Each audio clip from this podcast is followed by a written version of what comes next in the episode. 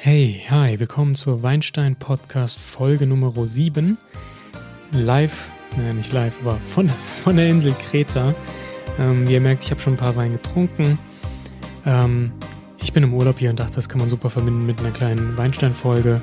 Es geht um Griechenland, um Kreta, um die drei Hauptrebsorten, die hier so ansässig sind und wir reden über die Weinregion, wie die im Kommen ist. Und natürlich probieren wir auch ein paar Weine. Insofern viel Spaß beim Zuhören. Wir hören uns gleich.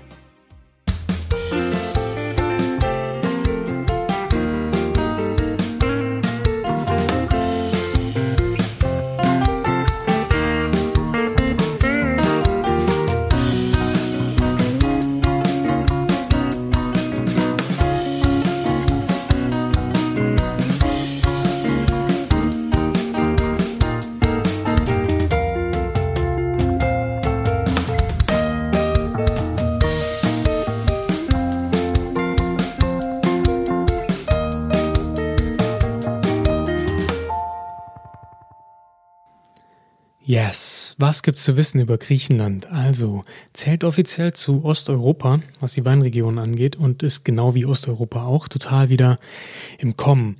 Da hat natürlich auch ein bisschen ähm, der wirtschaftliche Aufschwung, finanziert durch die EU, äh, ein bisschen was mit zu tun.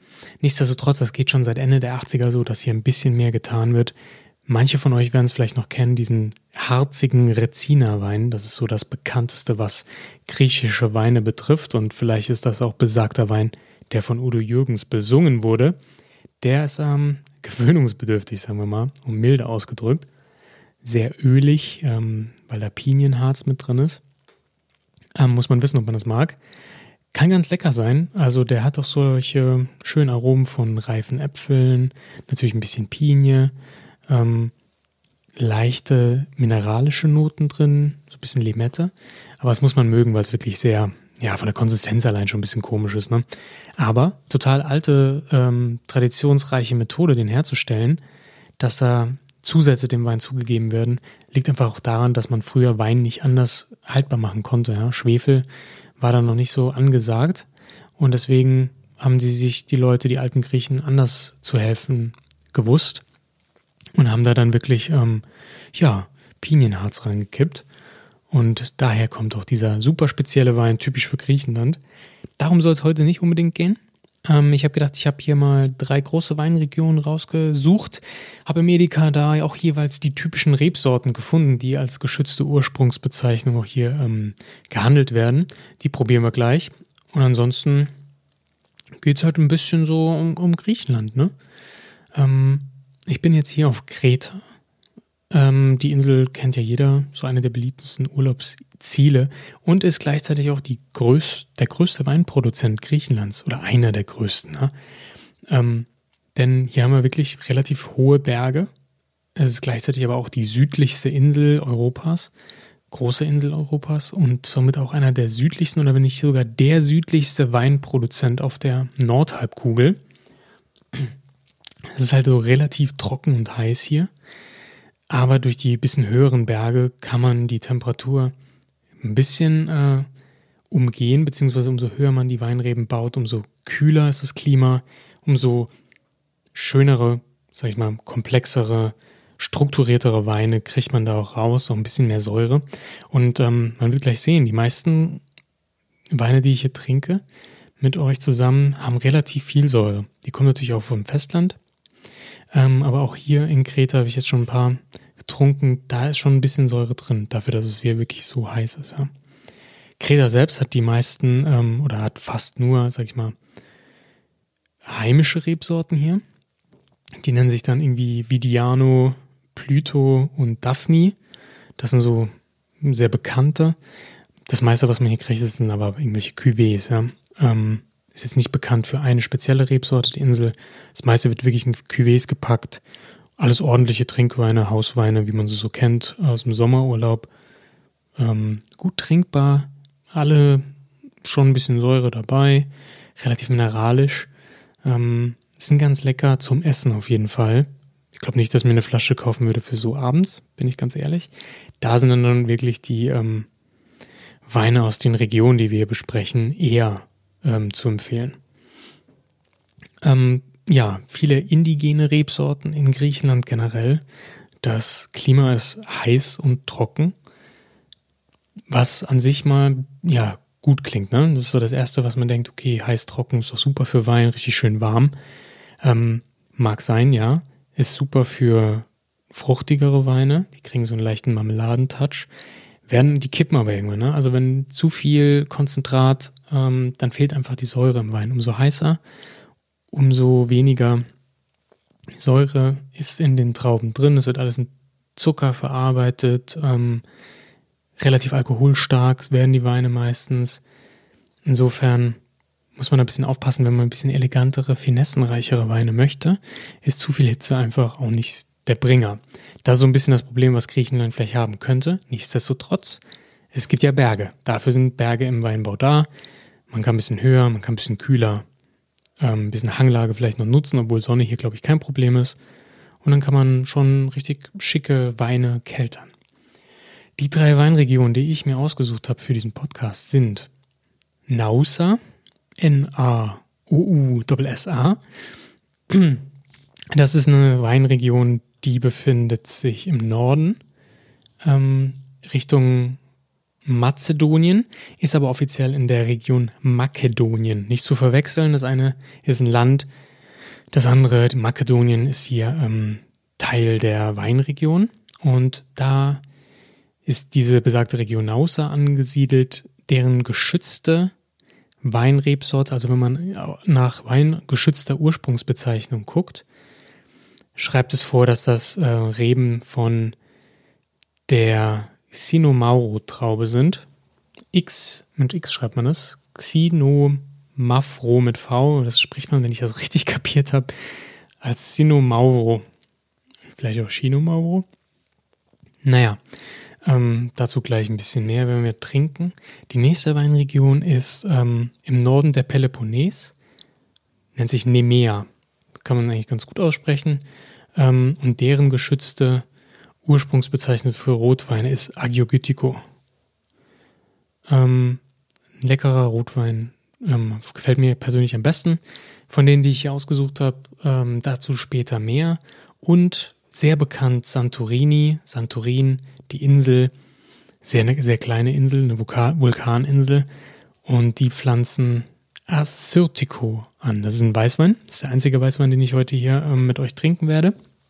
In Griechenland gibt es noch mehr, obwohl die Rotweine meiner Meinung nach ein bisschen mehr Power haben. Aber Assyrtiko gefällt mir wirklich gut.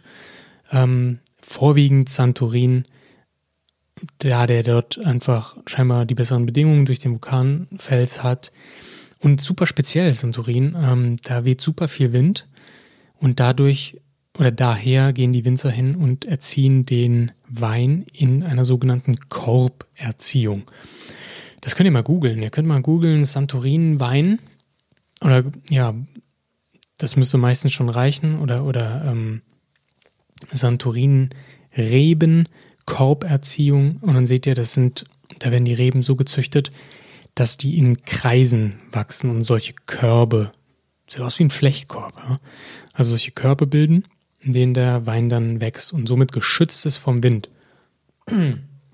Denn der Wind sorgt natürlich dafür, dass es kühler ist. Ähm, kann natürlich nicht schlecht sein, wenn es Feuchtigkeit gibt, aber da es nicht so viel Feuchtigkeit gibt auf der Insel, ähm, ist der Wind auch ein bisschen schädlich. Insofern dient diese Korberziehung dazu, den Wein zu schützen. Super spannend, sieht echt auch lustig aus. Gerade wenn man nach Santorin fliegt, beziehungsweise ähm, das Ganze von oben sich betrachtet, über Santorin hinweg fliegt, kann man das ein bisschen sehen. Diese Korberziehung, ja, genau. Ist ein bisschen speziell, ganz spannend. Schaut euch das mal im Internet an. Sieht echt ganz äh, interessant aus. Und jetzt wisst ihr auch warum. Ja, wie gesagt, die drei Rebsorten haben wir jetzt besprochen und daraus ähm, habe ich jetzt einfach mal im Supermarkt hier auf Kreta ein paar gekauft. Hier auf Instagram werdet ihr die ähm, Bilder dazu sehen, die Etiketten wie immer. Und wir besprechen einfach mal so über diese typischen Rebsorten, Merkmale, die es hier gibt. Wir verkosten die und ja, das Übliche, ne? Grundsätzlich lässt sich sagen, dass Griechenland schon ein schwieriges Pflaster für Winzer ist, was vielleicht auch erklären könnte, dass ähm, die griechischen Weine nicht unbedingt den besten Ruf haben.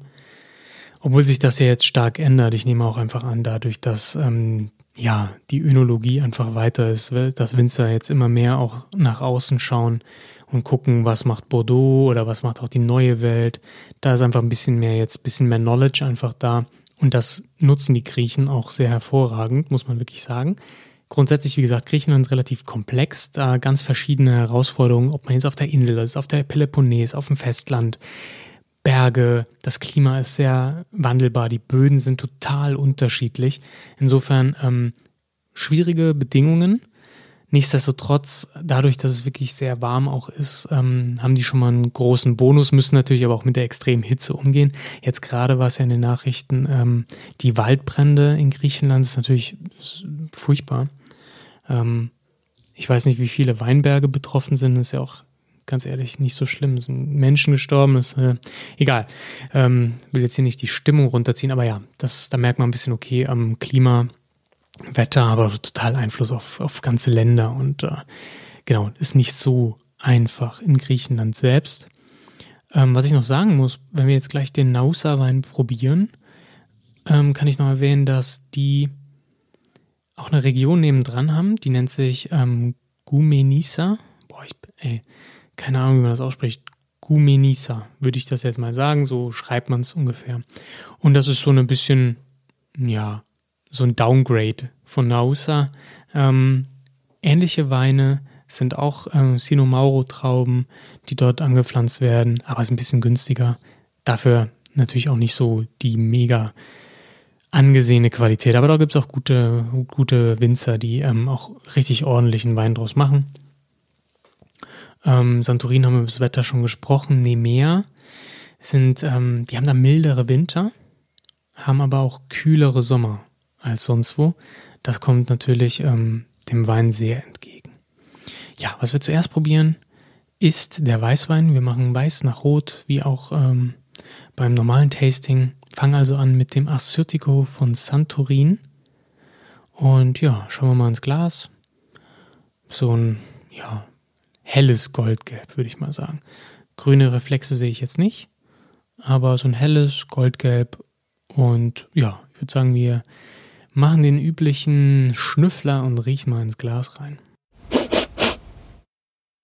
Right. Ähm, okay, man riecht Passionsfrucht. Das kommt total raus.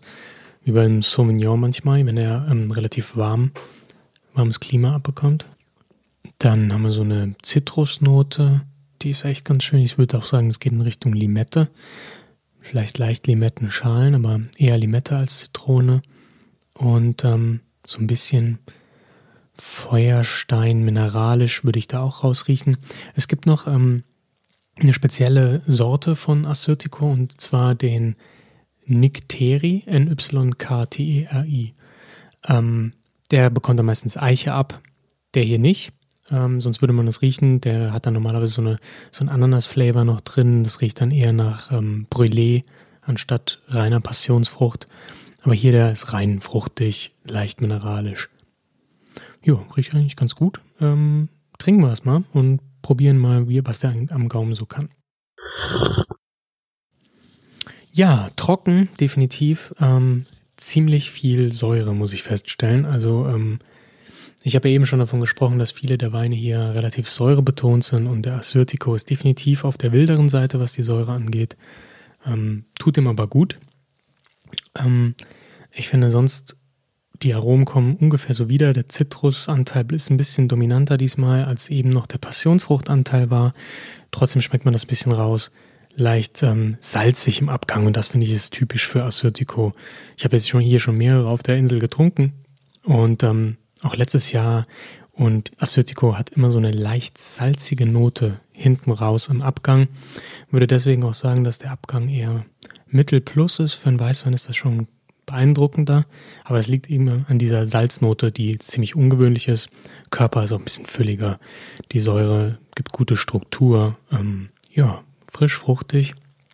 Aber durch die Mineralität auch sehr interessant. Also finde ich total spannend. Ist mal, ähm, ich hoffe, den kann man in Deutschland, kann man da ein bisschen mehr von kaufen. Ist ja auf jeden Fall für den Sommer echt nicht dieses klassische Fruchtbomben-Säure-Ding, sondern noch mit der leichten Salzigkeit ist das echt spannend. Ja, und ähm, der nächste Wein ist dann der Nausa Sinomauro, Chinomauro, wie auch immer. Ähm, ich sagte ja schon, der ist so ein bisschen Nebbiolo-like. Sagte ich das schon? Ich weiß gerade gar nicht. Ähm, genau, der hat relative Ähnlichkeiten mit Nebbiolo und ähm, ist deswegen im Glas auch einigermaßen hell. Ähm, hat auch so eine leicht gelbbraune Note. Es kann sein, dass er ein bisschen älter ist, obwohl man auch sagt, dass ähm, diese Bräunlichkeit von der Rebe auch ein bisschen kommen kann. Ähm, deswegen ist nicht rein Rubinrot, sondern so gelb-bräunlicher Touch drin. Und ja, riechen wir mal rein. Wow, ja, speziell. Ähm, was heißt speziell? Also es geht wirklich in diese Nebbiolo-Richtung. Ähm, wir haben hier relativ wenig Frucht. Was ich so ein bisschen rausrieche, ist dunkle Kirsche, definitiv. Also wirklich dunkel, dunkel. Ähm, aber ansonsten kriege ich nicht so viel Fruchtaroma. Was ich bekomme, ist richtig viel Würze. Also das ist echt super interessant. Ähm, Lakritz total. Ich würde sagen so Tomatenblätter. Ja, dieses, ähm, oder wenn man diese Kirschtomaten an der Rispe kauft, ähm, so wie die Rispen ein bisschen riechen. Dieser Flavor ist da noch drin. Auf jeden Fall würzig, ähm, intensiv in der Nase. Dunkle Frucht, ähm, aber vor allem diese Würzigkeit Lakritz. Das, also ich, rieche fast nur Lakritz. Muss man natürlich mögen. Hm, nichtsdestotrotz, normalerweise ist das am Gaumen nicht so stark, aber das finden wir jetzt raus, indem wir mal kurz trinken.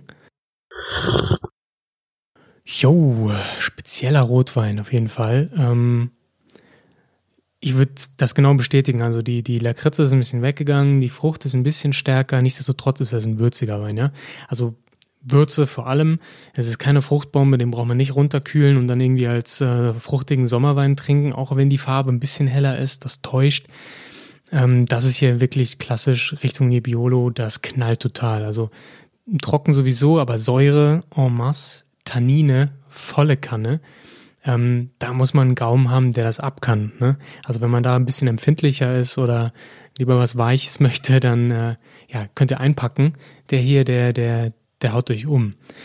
Fruchtaromen, dunkle Kirsche weiterhin, aber Lakritze noch da. Ich würde auch sagen, so ein bisschen, ähm, bisschen pfeffrig, bisschen grasig, aber wirklich äh, eher auf der würzigen Seite des Lebens.